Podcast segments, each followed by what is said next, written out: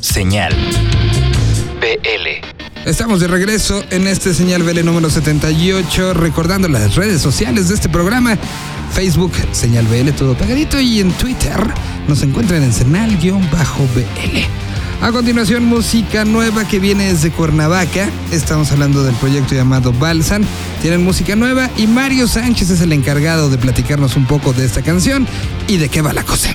Hola, ¿qué tal? Yo soy Mario, soy el director de Industrias Wio, una distribuidora de música digital independiente. Distribuimos música a todas las plataformas de venta y streaming online. En esta ocasión hablaremos de Balsian. Ellos son un joven proyecto de la ciudad de Cuernavaca, en Morelo. Con un par de años trabajando, este proyecto ha logrado crecer bastante gracias a su sonido único y su gran interpretación en vivo. La banda cuenta ya con un EP y ha lanzado tres sencillos de su próximo disco. Cada uno de estos temas de Balsian reflejan un lado distinto de este proyecto, pero siempre se mantienen fieles a un estilo único que va de la canción mexicana al pop avant-garde. Hoy te comparto uno de mis temas favoritos de esta banda de Cuernavaca. Vamos a escuchar De este mar, el primer sencillo del próximo disco de Balsian. Espero que lo disfrutes. Hasta pronto.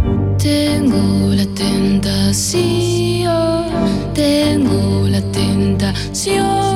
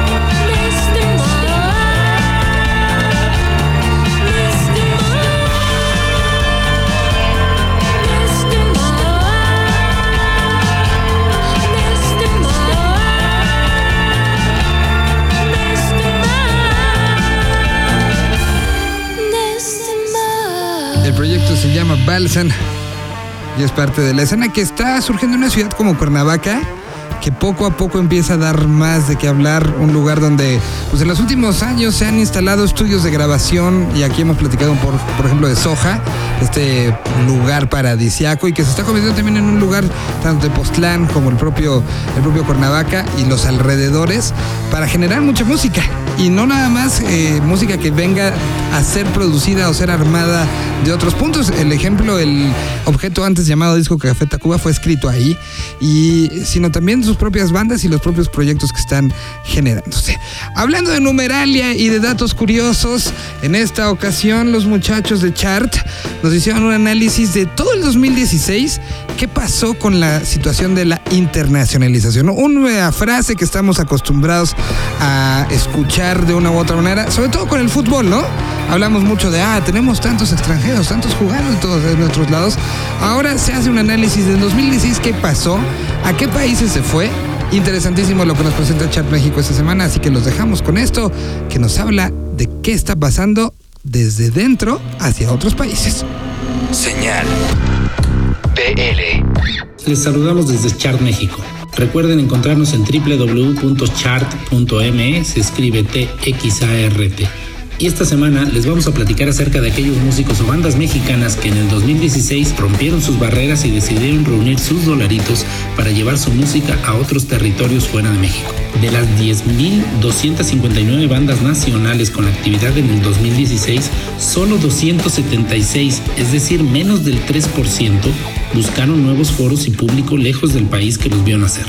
Todas ellas acumularon 1.605 actos en vivo, alcanzando el 4.3% de la actividad total del 2016, es decir, 95.7% del rock hecho en nuestro país es consumido aquí mismo. Esta internacionalización la vamos a abordar de diferentes maneras. Primeramente, los países más visitados. En el primer lugar aparecen los Estados Unidos con 728 shows, siendo las leyendas como Carlos Santana, El Tri, Maná y Julieta Venegas los más requeridos por nuestros vecinos del norte. Después le sigue España con 123 presentaciones. En este caso, Molotov fue el líder junto a Ampersand y Julieta Venegas. A continuación, Alemania. Y quien más visitó este país europeo fueron las bandas Acides, otra vez Molotov, Ampersand y los distinguidos músicos de A Love Electric. El top 5 lo va a complementar los países de Colombia y Francia. En el país cafetalero, Joliet y El Toro levantaron la mano, mientras que en el país galo, Rodrigo y Gabriela y los Headaches estuvieron muy activos. Si hablamos de las ciudades más visitadas, ahora aparecerán siete ciudades estadounidenses en el top 10. Estas son San Diego, Austin, Nueva York, San José, Las Vegas, Chicago y por supuesto como la número uno de todas las ciudades extranjeras, la ciudad más visitada fue la ciudad de Los Ángeles. En Bogotá, Colombia, se va a adjudicar la posición número 2 y Madrid ocupa el lugar número 7. Por último, Santiago de Chile llega al lugar número 10 como uno de los destinos favoritos por bandas connacionales. En cuanto a los foros internacionales con mayor cantidad de shows de mexicanos aparecen The Forum en Inglewood, California, The Observatory en Santa Ana, el Desert Gardens de Arizona, el Adams Medill Park en Chicago y el número uno es el House of Blues de Las Vegas, donde Carlos Santana ya lleva una larga temporada presentándose. Ahora hablemos de las bandas que se cuelgan el honor de ser las más internacionales del 2016. Aquí hay que aclarar que aquellas bandas que tienen residencia permanente fuera de México no contamos ese país como parte de su internacionalización. Y el listado en forma ascendente es Maná en la posición 10. Le sigue a Love Electric, Joliet, Hocico, Carlos Santana y en la zona caliente Acidez con 11 países, Molotov con 13 países visitados, Le Butcherets con 14 países, Rodrigo Gabriela alcanza 15 países y también Lorel Meets the Obsolete. Nos estamos escuchando la próxima semana para conocer más números y estadísticas del rock nacional. Gracias.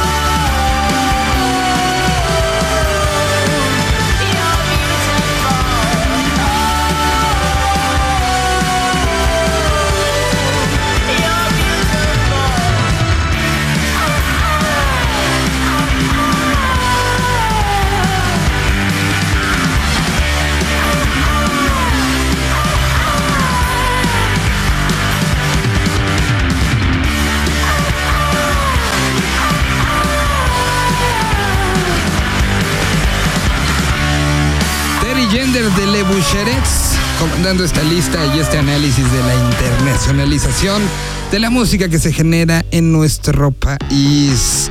Y bueno, vamos prácticamente a cerrar el programa del día de hoy con una plática que tuvimos con los muchachos del Matón Policía Motorizado, proyecto argentino que ha roto muchos esquemas, un proyecto totalmente independiente que así se ha manejado, ha venido ya en varias ocasiones a nuestro país, también está haciendo un gran trabajo en España.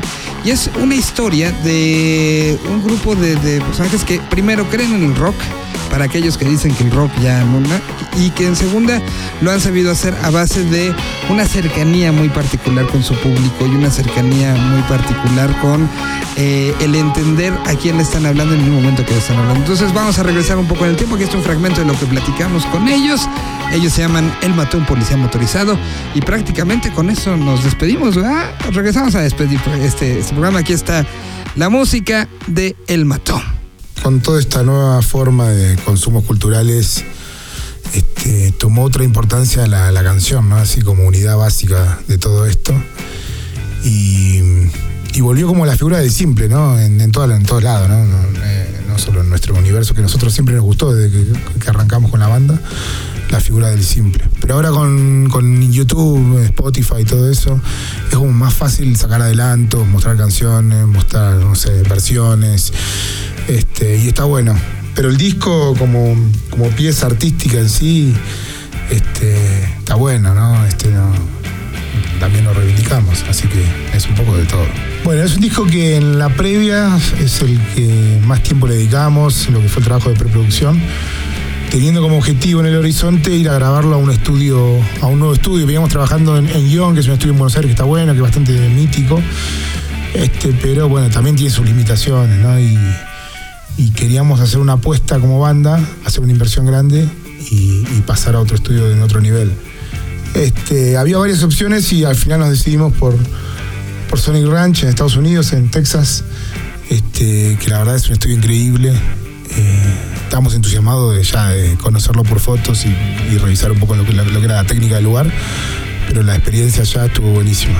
La experiencia de no tener nada que hacer más también, que música. También, un poco el plan era ese, porque la otra opción era un estudio en San Luis, que es una provincia del interior de Argentina, que era un estudio que también estaba bueno y que queda también en medio de la nada, ¿no? Era el plan estar concentrado 100% en las canciones y no tener distracciones ahí al alcance. Entonces, se van a Sonic Ranch. ¿Cuánto sí. tiempo estuvieron entre Nogales? sí, estuvimos 21 días. Este, toda la grabación comandada por Eduardo Vergallo, que, que nada, este, ya había grabado, ya había estado ahí trabajando y lo conocía bien en el estudio y además es un capo de, de todo esto y, y ayudó un montón en el proceso final. La verdad que nosotros habíamos calculado que era suficiente, pero ahí en los primeros días empezamos a planear un poco las jornadas y, vimos que era un poco apretado el tiempo. Este, pero salió todo bien, podría haber salido mal, pero llegamos a tiempo y, y quedamos contentos. Es raro, sí, nunca había pasado con otros discos que, que la, no sé, que la respuesta para con las canciones sea tan intensa en tan poco tiempo. Pasó en Buenos Aires cuando lo sacamos. Este, el disco salió un jueves y esa misma noche hicimos la primera de cuatro presentaciones en Buenos Aires seguidas. Y al toque así, después de horas de que había salido el disco, ya la, la gente celebraba un montón de las canciones, las cantaba. Eh, es muy loco, ¿no? Eso tiene también que ver con eso que hablamos al principio, ¿no? De esta nueva forma de, de consumo cultural, ¿no? De que salga un disco por Spotify a cierta hora puntual, que se anuncie y todo el, todo, bueno, todos los interesados en el tema están escuchando a la vez y se genera ¿no? una cosa muy rara. Este, antes era más. En otras épocas era, no sé, la salida del disco, todos a la disquería y al otro día a, comentarlo. Este, eso se había perdido un poco, pero ahora vuelve en esta forma así virtual.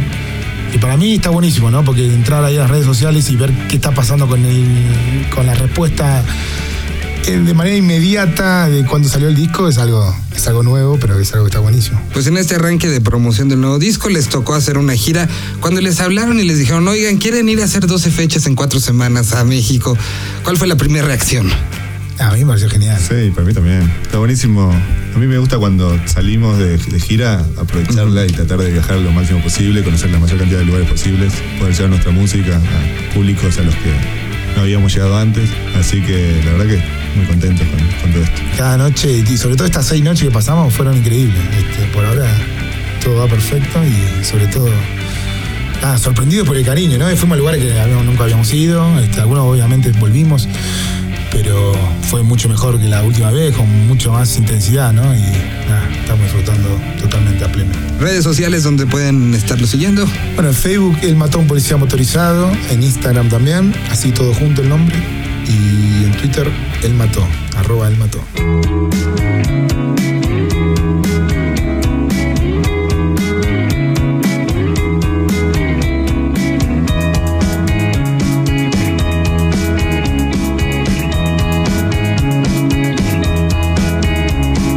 Ah, paso todo el día pensando en vos.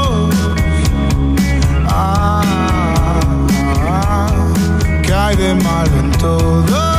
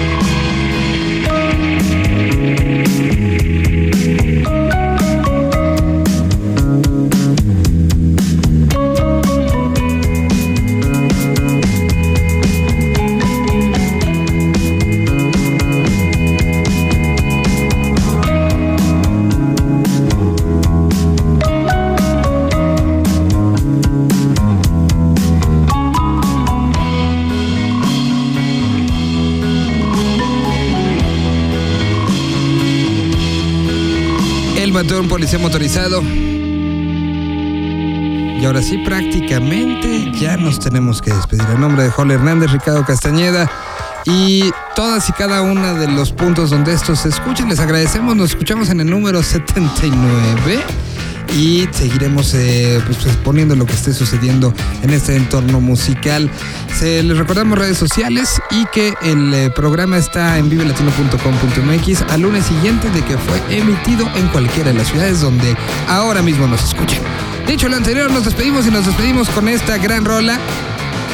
La canción es Los Nuevecitos de Adanovsky, que además participa y devolvieron el favor. Adán fue el productor, bueno, ahora se conoce como Adán Jodorowsky. Eh, fue el productor de la música y los discos en solitario de León Larregui. Y ahora León participa en esta canción. Y ahora sí, aquí está. Vagabundos de otro mundo, música nueva, Adán Jodorowsky, León Larregui, León Larregui, Adán Jodorowsky. Con eso nos pedimos. Gracias, adiós. Los bandidos del amanecer